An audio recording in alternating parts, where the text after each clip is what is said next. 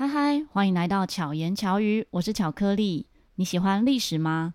借鉴历史可以预测未来。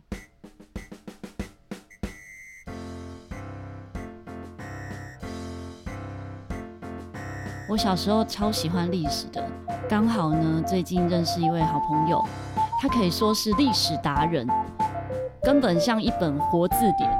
怎么样可以把人生活得像一本书呢？我们今天就来跟他聊聊这个部分，让我们欢迎库玛。Hello，Hello，我是你们的老朋友古今中外的老熊精，A.K.A. 库玛。古今中外，大家不知道有没有印象？我们在巧言巧语的其中两集呢，古今中外的主持人，另外一位主持人也有来上过节目。对，洛克仔。对，洛克仔，他有来乱入，而且我是先认识洛克仔好久的时间。嗯嗯嗯嗯。后来。在群组中哦，就 Podcaster 的群组中，跟库玛有更多交流之后，才发现，哎、欸，我跟库玛的共同朋友，生活中的共同朋友也很多。对，真的，对，所以蛮奇妙的。你是从小就很喜欢历史吗？对，我从小就很喜欢历史。对，是为什么呢？很大的一个原因有两个啦，一个是因为我家小时候很穷，就是那种真的是穷到。呃，一般人小时候的童书啊，《伊索寓言》啊，《安徒生童话》什么的，我家一概买不起。嗯，所以我家小的时候，我我小时候看的读物啊，是我老爸。去那种二手旧书摊，然后捡那种连二手旧书摊都不能再卖那种破书捡回来，嗯、然后这是我的儿童读物。那那种破书就最多就是古书啊，哦、所以我小时候的第一本儿童读物是《世说新语》，跟那个北齐刘义庆写的《世说新语》，然后我当然看不懂，所以是我妈妈带着我看的。然后，所以我那时候就开始觉得说，就是哎。欸这东西很好玩，然后这很有趣。嗯、那后来，因为我后来加入了学校生活以后，我我其实有一点雅思特质啦。我爸爸是高强度的雅思，嗯、那我大概就是一般这样，就是比较一般的程度的雅思。对，我有点雅思特质，所以我没什么办法可以融入社交圈。嗯，我没办法，我没什么自己的朋友，我也没有什么自己的呃社交生活这样。那我对我来讲最亲切的东西是什么？其实是古代人，就是这些书里面的历史、书里面的故事这样。我反而觉得他们比较亲切，所以我就从那个时候开始就。对我来讲，历史这个东西，叫不是一个学科，或者它不是一个只是好像你生活中的某个点缀，它是我生活中的全部啊。对啊，对我来讲，我今天在学校发生什么事，或是我要有一些什么心情或干嘛，我我找不到人倾诉，那我唯一的方式就是我去看历史，我去看那边有没有跟我一样的人，那边有没有跟我有类似故事的人。对，所以你会从历史中找到跟你相符的哦，很多很多，对对对对，例如怎么样的状况？比如啊，比如说。小时候你家里面很穷嘛，我因为我家我家我爸爸妈妈很早婚，然后他们那时候我爸在台北呃工作，然后我们是租房子，所以我们那时候穷到什么地步呢？曾经家里面遭小偷，然后别家人都损失的很惨重，然后我们家只损失了一罐牛奶跟一个面包。我以为是你们家就多了一袋钱。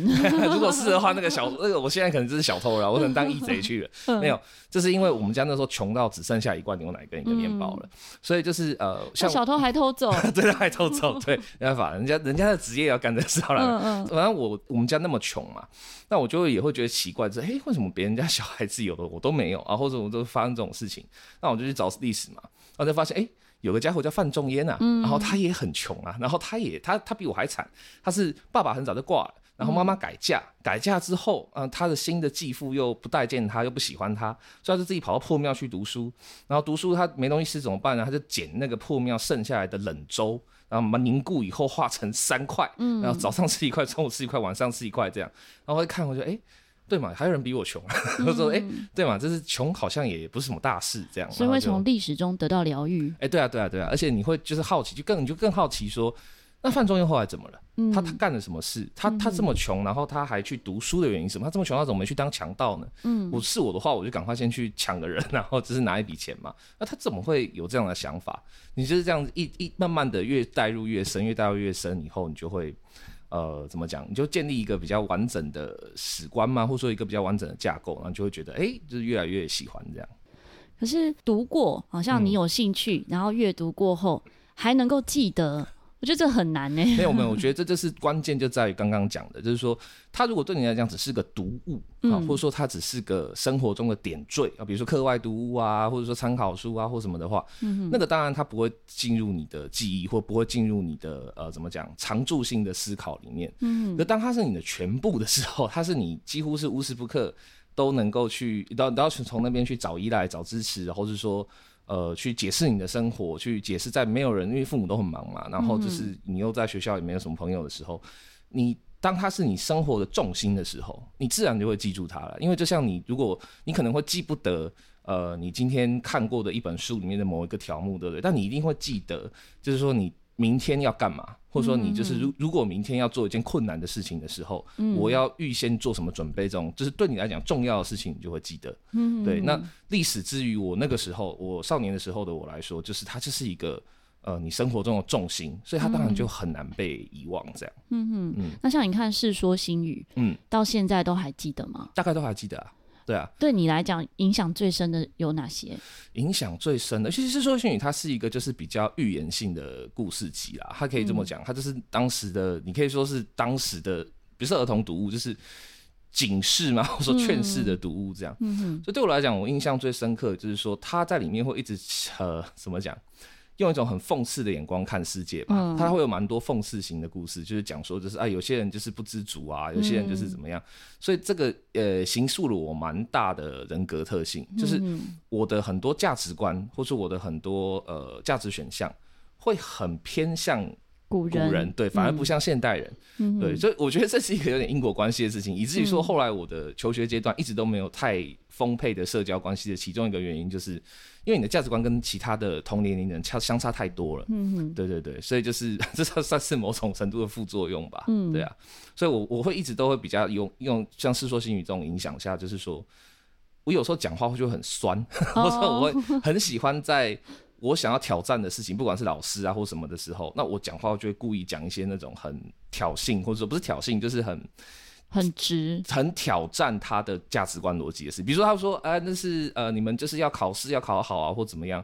那我就会觉得说，没有啊。刘义庆很早就讲说，读书没什么用啊，因为读书你只是为了做官而已。嗯嗯，那做官这种人读书的话，通常都是危害乡里。然后我就会说，就是哦，老师，所以读书读得那么好，就是为了要做官吗？对，然后就就就会问这种话之类这样。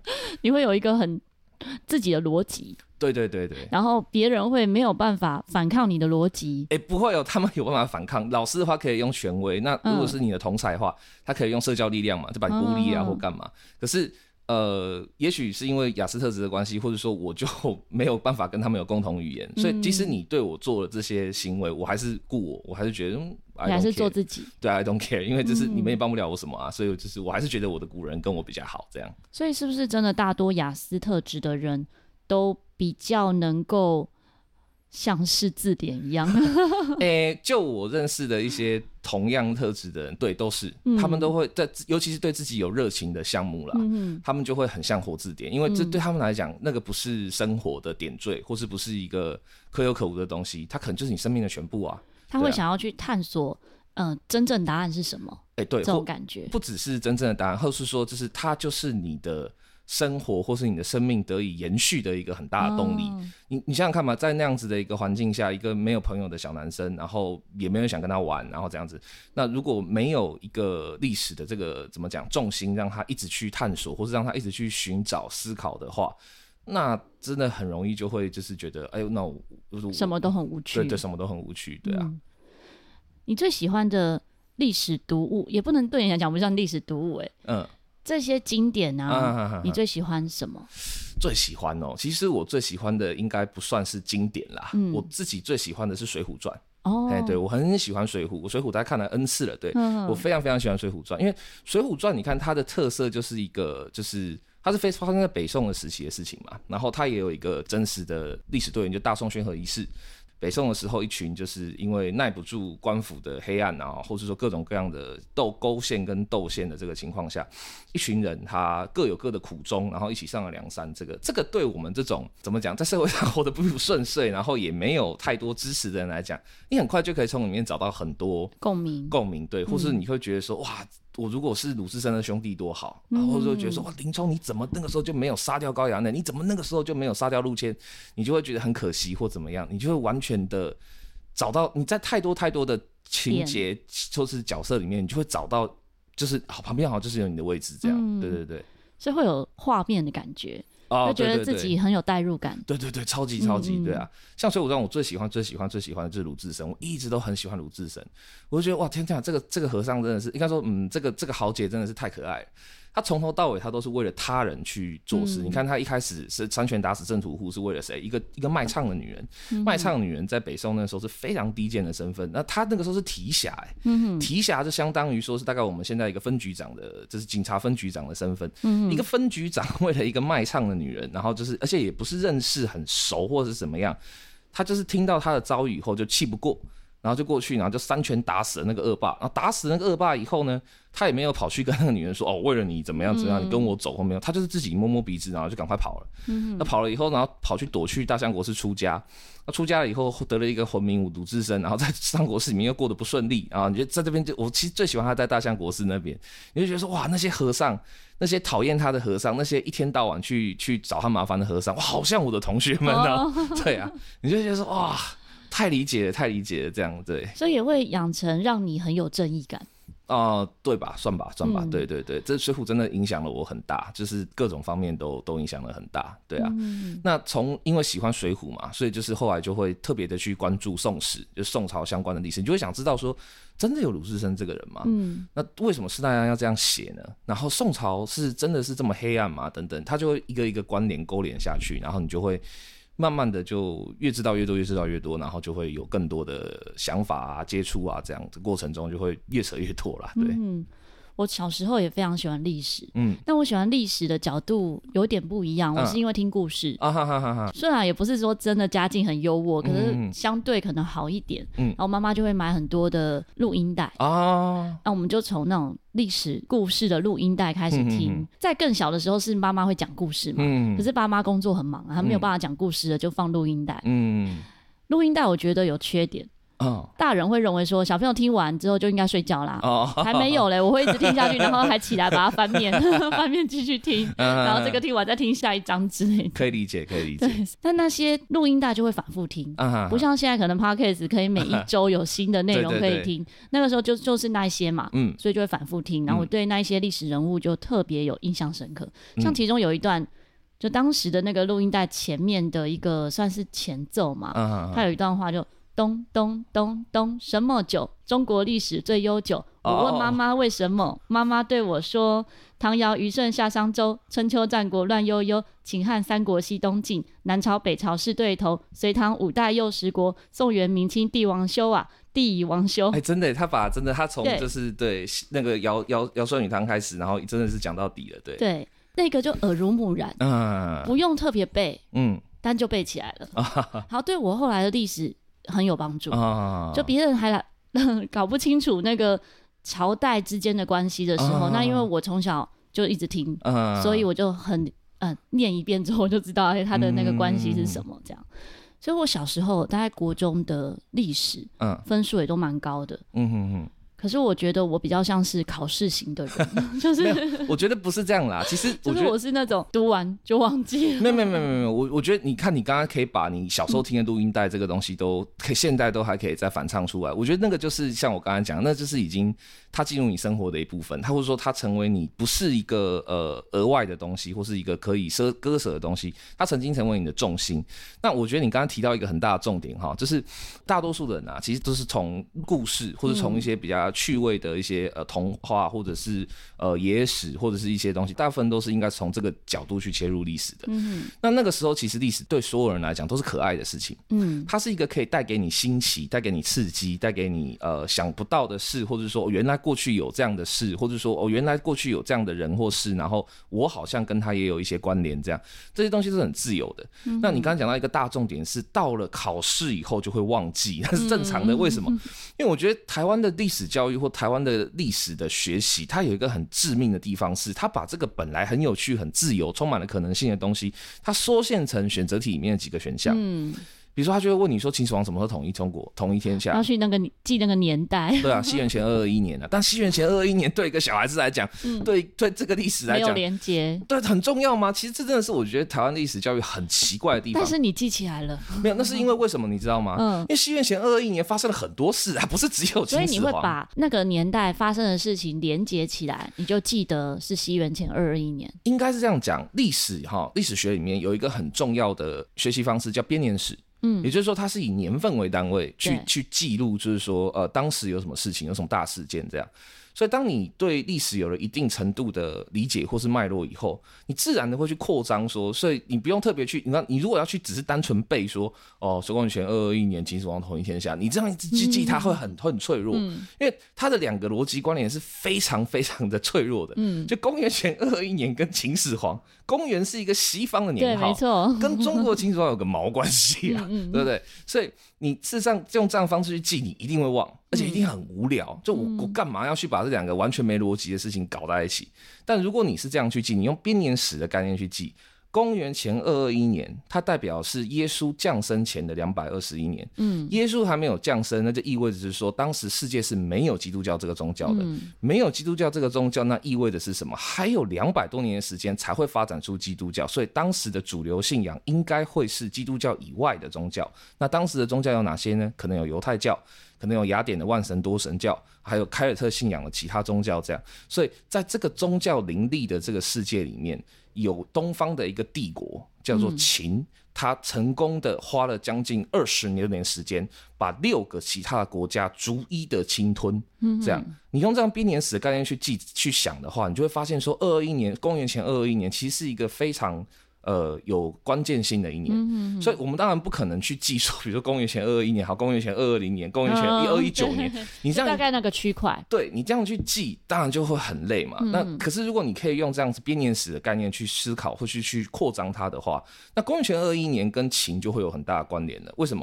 因为公元前二二一年，像我们刚才讲的，各个地方事实上都还是散漫的、纷乱的、分踏的局势的时候，中国竟然可以产生一个就是中央集权的帝国。嗯，那这个是非常罕见的。那这两个东西的对比之下，你就会发现它的独特性在哪里，就是不再是无聊的，就是公元前二二一年一个数字，然后对应一个你也不熟，然后他在这是将近两千多年前的一个人，这样，而是说在两千多年前的那个混沌的世界里面，有一个地方它的秩序开始萌芽，而且这个秩序是非常高压的秩序，是现在的你所不能想象的秩序。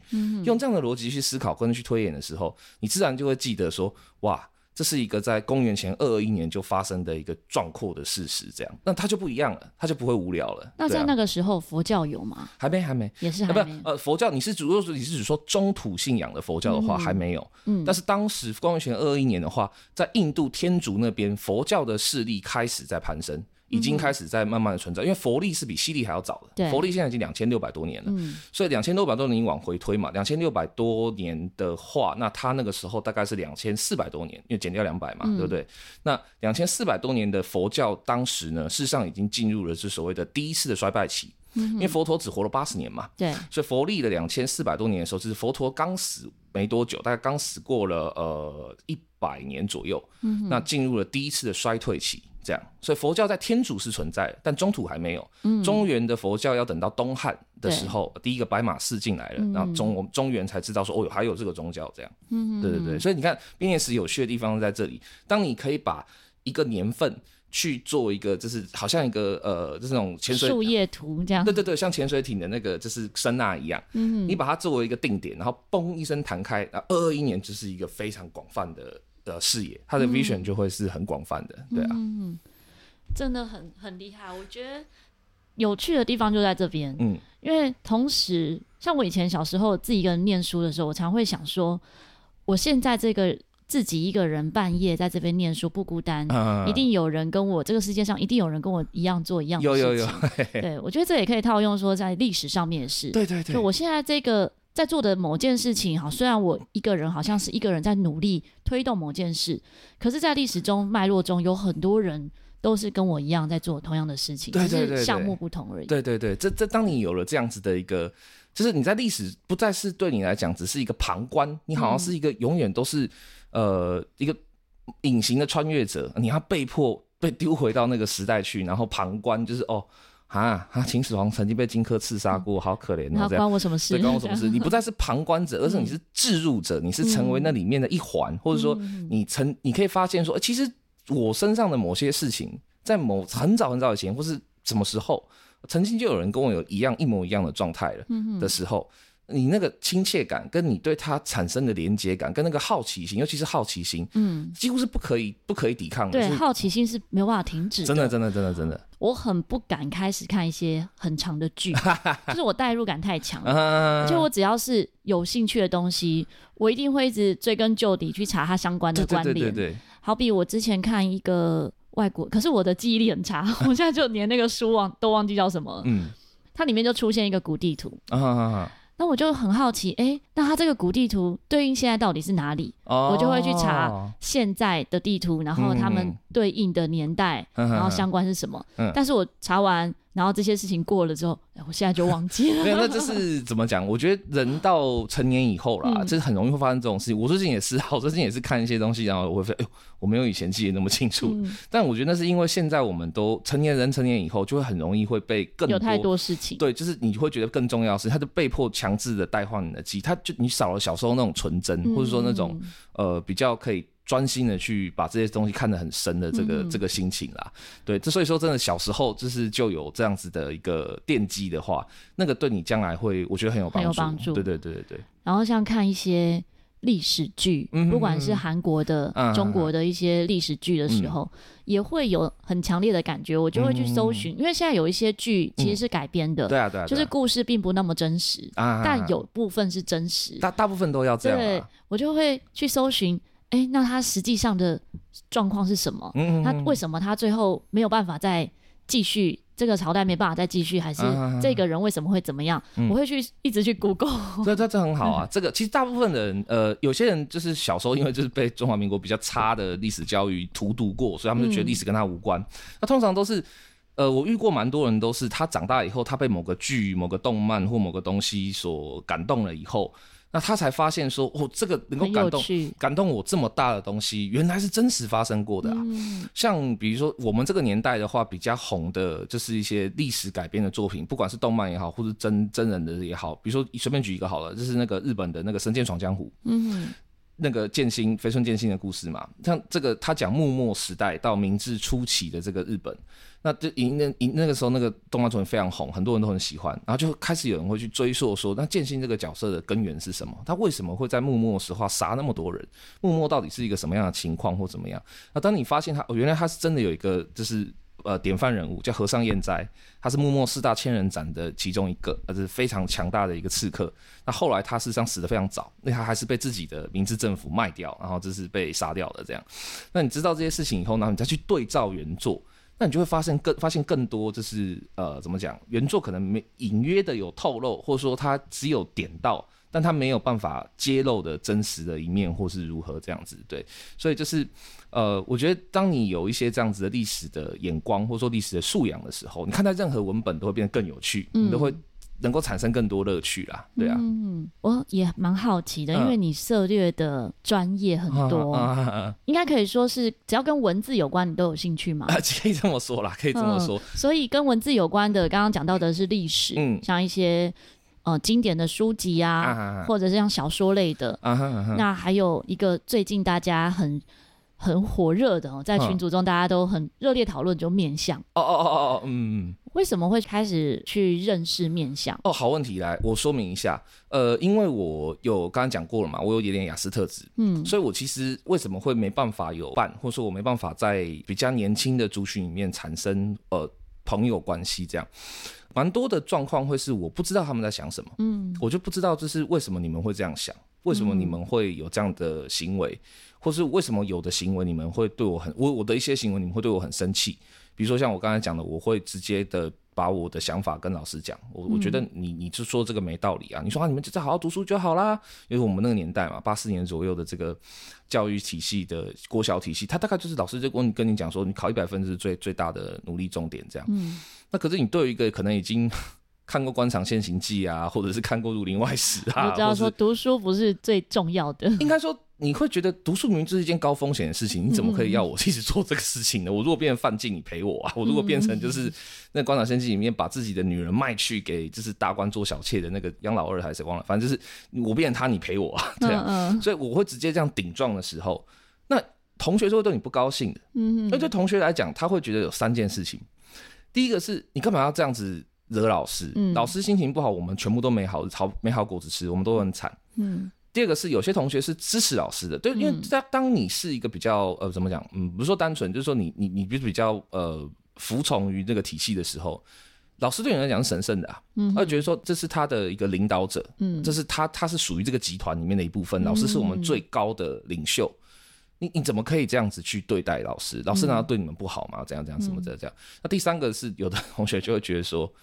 你这样子很尴尬，他他没有想那么多，对，他就觉得很尴尬，他觉得这个气氛很尴尬。嗯，所以可是你不是故意的，我不是故意，我真的好奇，我真的好奇，而且我真的也觉得我知道的不是这样子啊，为什么你要这样讲？嗯，所以就是当我有这样的反应的时候，他我会遭遇到很多敌意的对待，但我一直不理解，就是说你们为什么要这样？对，就是你们为什么要这样呢？我不理解。然后有一天我在啊，对，还有一个要可能稍微提一下，就是我我之所以算我家很穷啊，我我小时候的确是捡那些废书来看的。但我有一个呃很厉害的舅舅，我舅舅是也是历史专业的，然后他是台大到哈佛这样子，嗯，所以我从小在我我爸捡回来的书，我看完 我爸捡回来书我看不懂的时候，我就跑去问我舅啊，哦，我舅就是我随时可以去找的人啊。然后我问完我舅以后，然后我就我就我就觉得我很感谢他，他真的是我最重要的启蒙恩师。他不会把我当小孩子说啊，你就随便拿或怎么样这样，他都是很认真的跟你讲。嗯，然后他就会从他的书架上把一本书拿下来说，你如果想要知道更多的话，你就看这一本；或者你如果想要知道更细的话，你就说看这个或怎么样。就遇到一个很好的引导者。对对对对对。嗯、那啊，我所以，我基本上就是呃，就是很常过干这个事情。然后有有有时候我也会跟他问一些，就是像这样生活中发生的事，就是就为什么同学都讨厌我？为什么就是我说这样的话不对？这样。然后我舅舅就有时候也会跟我回应一些东西，然后说他会给我看一些东西，这样。然后有一次呢，我就跟他谈到这个问题的时候，他就从他的书架上抽出了一本书啊，一本很古老的书啊，叫《太清神剑》，它是讲面相的书。嗯哼，他说：“来，我给你看一下。”然后就给我看面相。他说：“你看这个这个人的脸，觉得怎么样？”这样，我说：“哦，我我看不懂。”他说：“对，可是面相。”有时候他就是可以让你在还不知道这个人的一切的时候，你可以对他先有一个预判。嗯，我觉得哇靠，这是什么东西太酷了吧？嗯，如果有这个能力的话，那我不就可以就看一眼就知道说，哦，我这个同学他是这个面相的话，那那我应该要怎么对待他？这样，嗯、我那时候纯粹是抱持着一种就是说，哇，这就是我缺的东西的心态。这样，嗯、那可是我觉得他有警告过我说，他其实也很难，你应该看不懂。嗯，那我的确也看不懂。对，嗯、可是我没放弃，我就说那就你这本书给我。然后他说好，没事，我看完了。然后我就就拿走。然后以后就开始去钻研它，我就开始去玩它这样。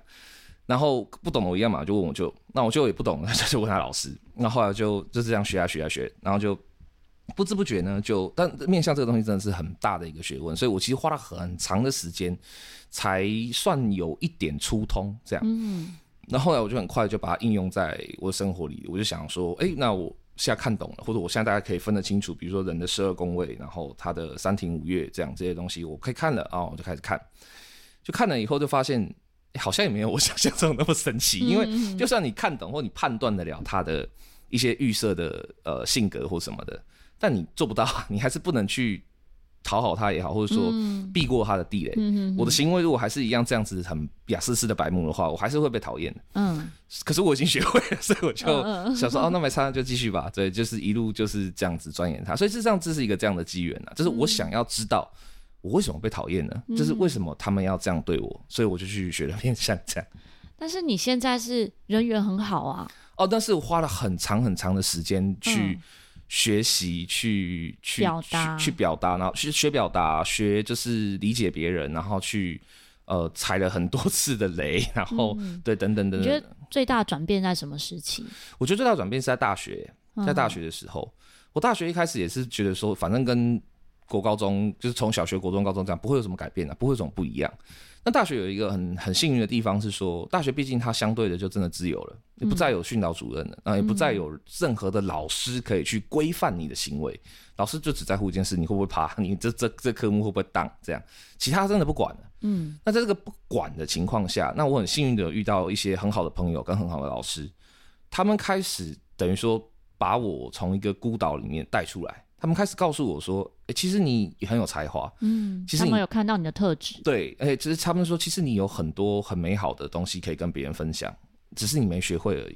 哎、欸，那不是你的错。啊，加上那一阵子啦，我大学那一阵子开始注意到有一种东西叫雅思。我们、嗯、我小的时候是从来没有雅思的，没，没听过这个概念。对，所以就他们开始意识到说，哦，原来也也许你是这个方面的问题。后来我跟我爸去做检测以后，还真的是，嗯，对，那就是呃，当当我们发现说，他们发现说，哦，其实你不是故意的，那你只是不会。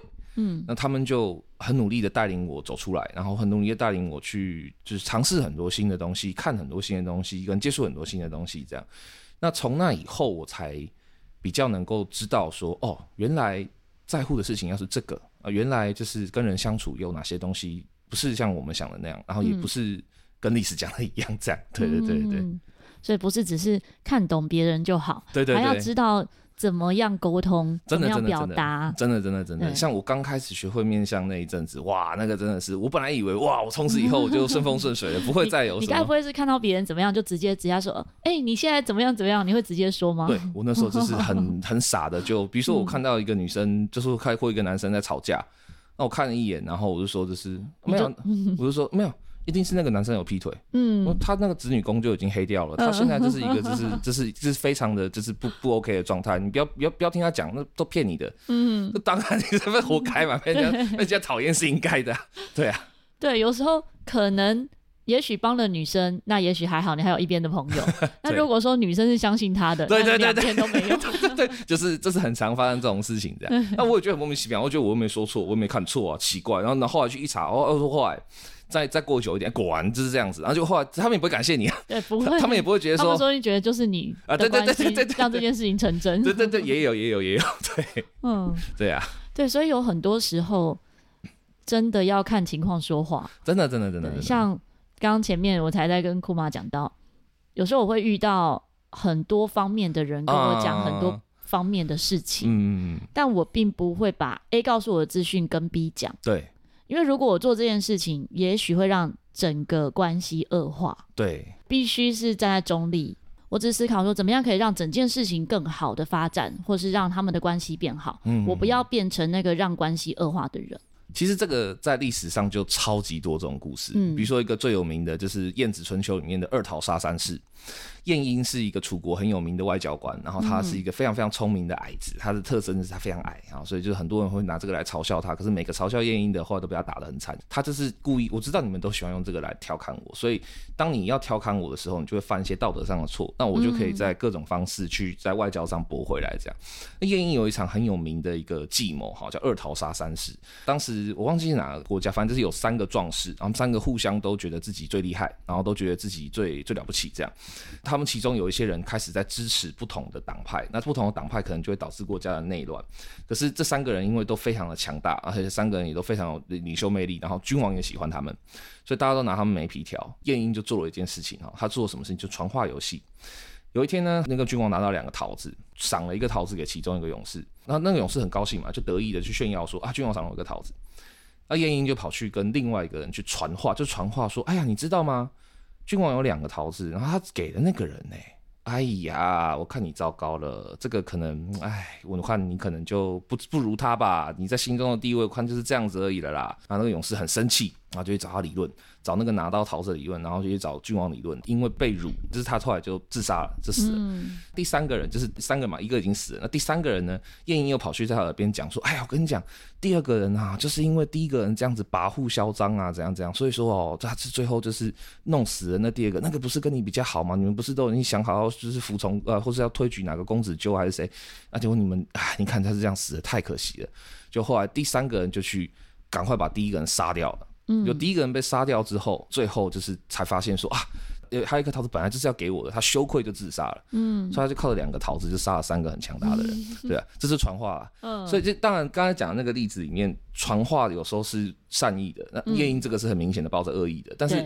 我觉得在历史里面太多这种故事了，就是你你只要在传话的过程中，即使你抱着百分之百的善意，你打开的一定是地狱的大门。你不知道那个人在跟你讲的时候，他是希不希望让人家知道？对，没错。对，或者是说他跟你讲的时候，又有几分是真实呢？嗯，因为人有时候他在跟你倾诉或跟你说一些话的时候，他只是要一个宣泄，嗯，他不会告诉你真相，他甚至会扭曲真相。对，结果你就相信了，或者说你抱着善意，然后说我去调解，嗯，结果后面得到的是呃很糟糕的状况，是非常非常多的。对对啊，我在比较年轻的时候就比较尝试扮演调解的这样的角色，啊、会很辛苦，很辛苦、啊。因为最后如果当然状况好，结局是好的，当然是最好。对。但有时候如果弄不好，是自己也惹得一身腥这样子。所以其实你就知道为什么历史里面啊、古代里面啊那些就是很重大的场合，比如说是要不管是战败或战胜，或者是说割裂国土啊，或者是说要割一些城池出去等等什么的，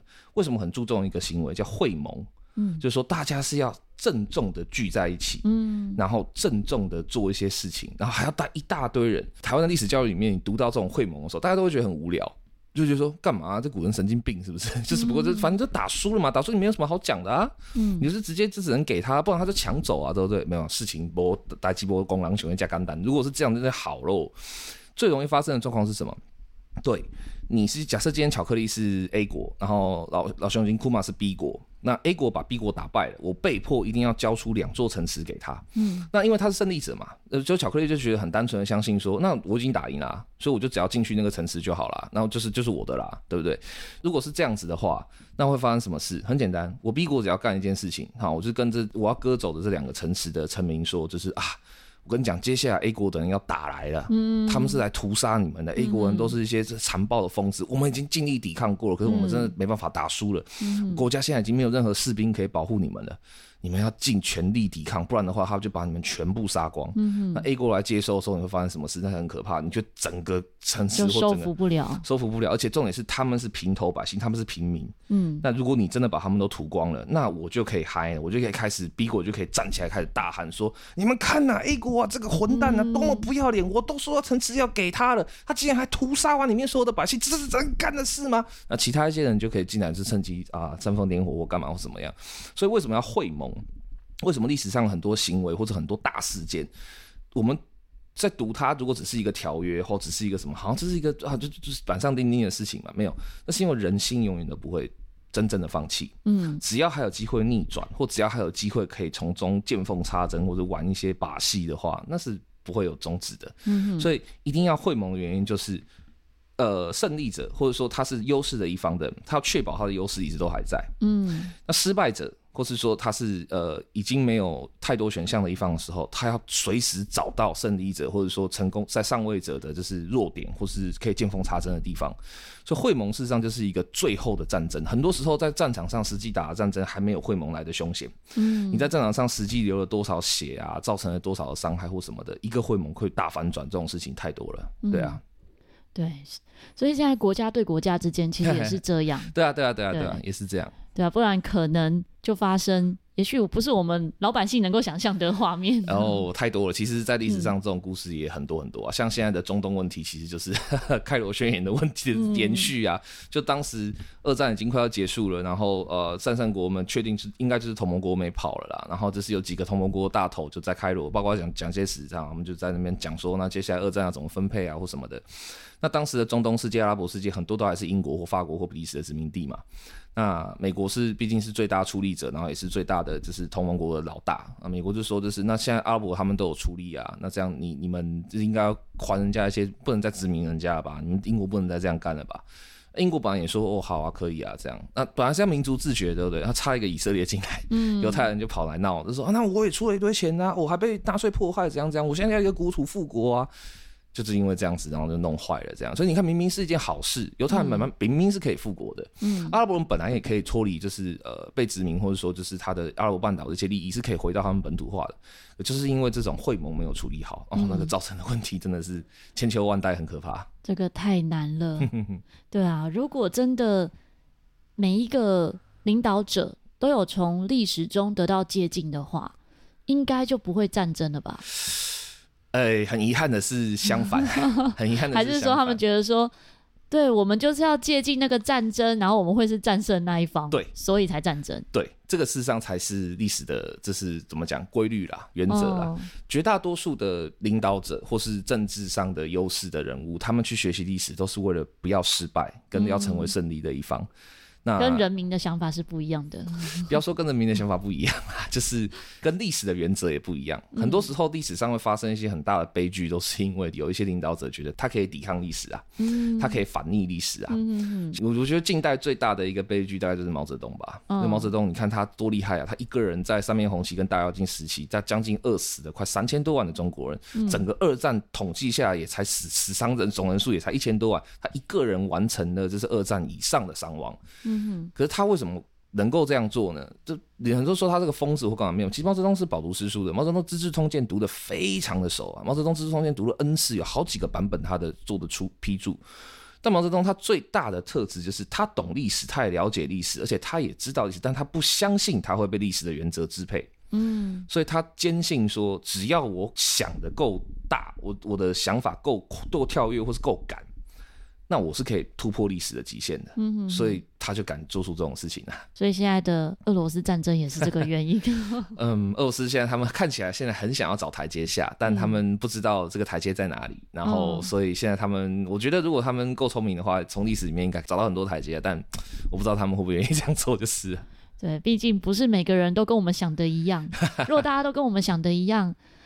就和平的嘛、欸，不一定哦，因为其实我是一个蛮喜欢战争的人，没有来开玩笑，对了，没有了没有，就是我我觉得这是历史的，就反正现在刚刚我们从这是很多方面都可以发现，其实历史它在各个各个切面跟各个面向都会影响你的一切，包括小至你的一个选择，大至国与国的战争或是国与国的外交关系这样，对啊，所以嗯、呃，对一个不熟悉历史或者说今天这期节目听众听到现在可能会觉得说哦，所以那。到底我要怎么去学历史，或是我要怎么去理解历史的话，我觉得我个人会给的一个最好的建议，就是说我我觉得最适合的建议就是，你先去找一件你最喜欢做的事情，嗯，然后把这件事情的历史搞清楚，嗯，比如说你最喜欢吃，嗯，像我们的好朋友宁可当吃货的克宁，他对。吃货的历史哦，那个理解的程度，我是非常的拜服的。真的没错，了不起啊！那真的是，所以你一定有你喜欢的事。你喜欢唱歌，嗯、那你去搞清楚唱歌的历史。对，就像我喜欢陶笛，我会理解陶笛的历史。对对，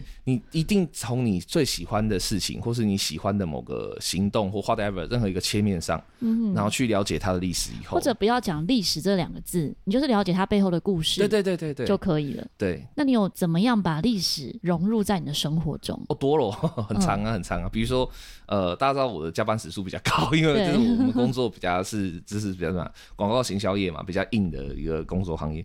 所以当我比如说加班加到很累，然后加班加到很很无力，或者我觉得这是哦，天啊，这到底 这还算活着吗？这种很辛苦的时候，很简单，你就转头看一下王安石啊，你看一下哦，人家西宁变法的时候多惨。王安石西宁变法，西宁变法这个变法是非常的惨烈的一个一个一个一个壮举啊。我们就不要讲别的，王安石，你知道他为了西宁变法牺牲了什么吗？自己的两个儿子啊，嗯，王安石的两个儿子是被他活活累死的，嗯，对，是因为他要变法，那变法因为当时受到旧党，就司马光公还有就是那个复辟为首的旧党，他们不断的去呃。阻阻止跟抵抗，所以他等于说就是要不断的去在法案上或者在奏折或者在上书上，要随时防止啊，就是这些老臣突然之间一个急奏，然后就直接到宋仁宗或宋仁宗手里，然后他们就会就是被落于下风。所以他的两个儿子基本上是不眠不休的再去处理这些事情，都完全没有任何的自己的时间。儿子哦，自己亲生的儿子哦，嗯到后面还把自己的两个儿子活活累死了。但是他白发人送黑发人了两次。这么惨的状况，他都坚持下来了。嗯，那是为什么？那是因为王安石坚信一件事情，就是宋代再不变法，那迟早要亡。嗯、那我不想要看到华夏就这样子，就是我我我所知的这个文明就这样结束了。嗯。所以他这样子拼这样子，然后你就想一想他，你就觉得说，嗯，那他都这样子，那我也还没儿子嘛，然后就是我再怎么损失，也就是自己啊，可以了，可以了，这些可以继续讲。但是你并不是在变法，哎，没有没有，我 跟你讲，你在你在面对那些啊很可怕的客户的一些无理的要求或什么的时候，那这跟变法真的是差不多等级的。嗯、对方就是一个我，就是无论如何我就是要搞你，无论如何我就是要砍你预算，无论如何我就是我管你活不活得下去，我就是要这个很不合理的事情的时候。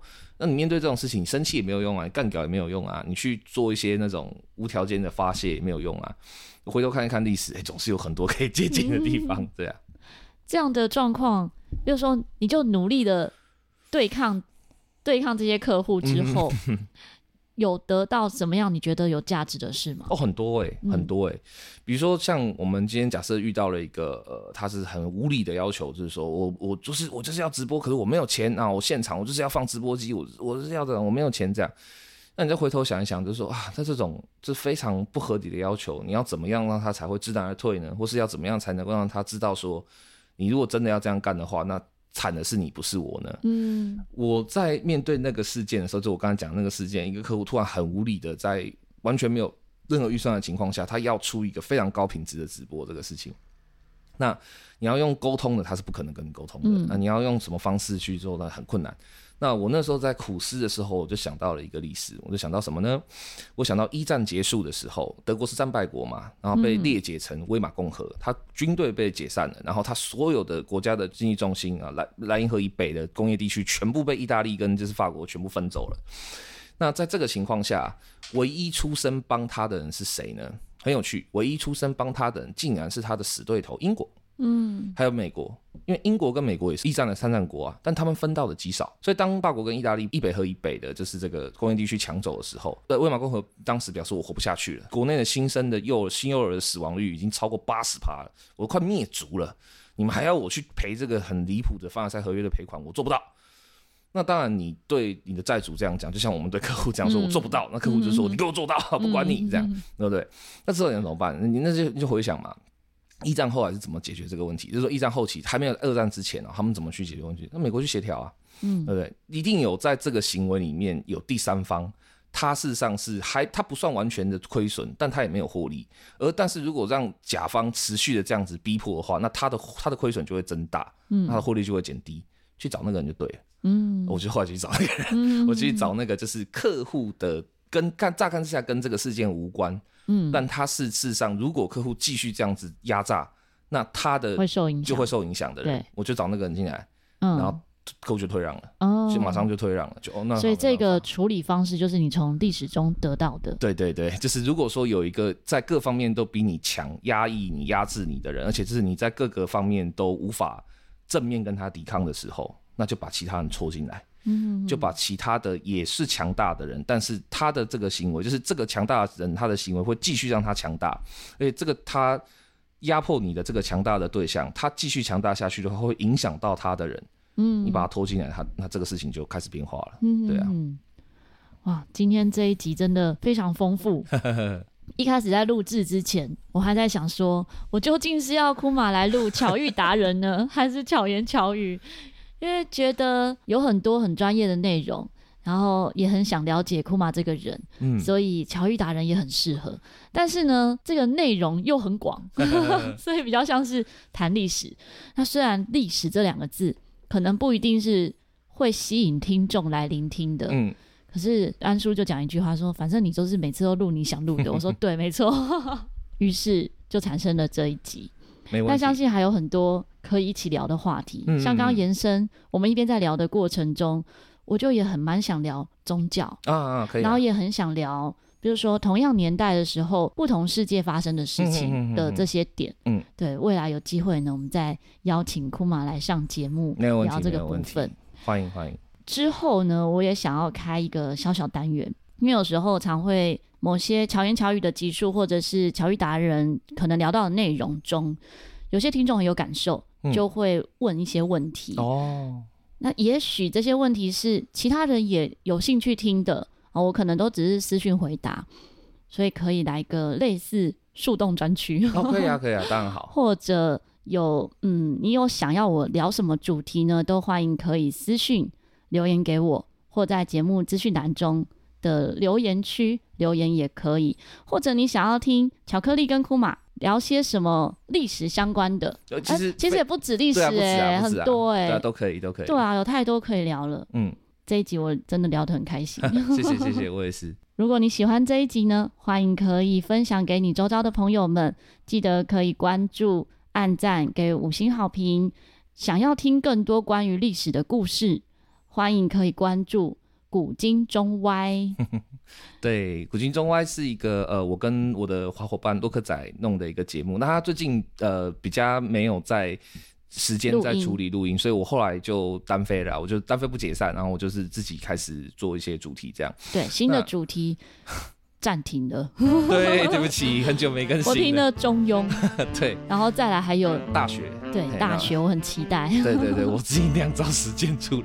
对，反正这古今中外，它这是一个拿一些呃时事，然后去从时事里面去带到历史，这样，因为这是我们的节目宗旨，就是说一开始是太阳底下没有新鲜事，永远都是历史上都有的一些既有的状况，这样，我们就是拿来做一个对比，然后给你一些有趣的建议，这样。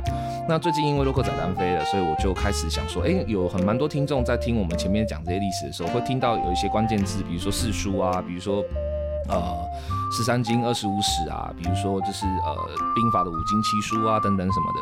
那他们就很多人事实上是想要知道这些书籍或是这些比较硬的东西的内容什么，但他们可能呃他的门槛比较高，因为他们都是用古文写的，或者说他们的呃内容比较艰涩。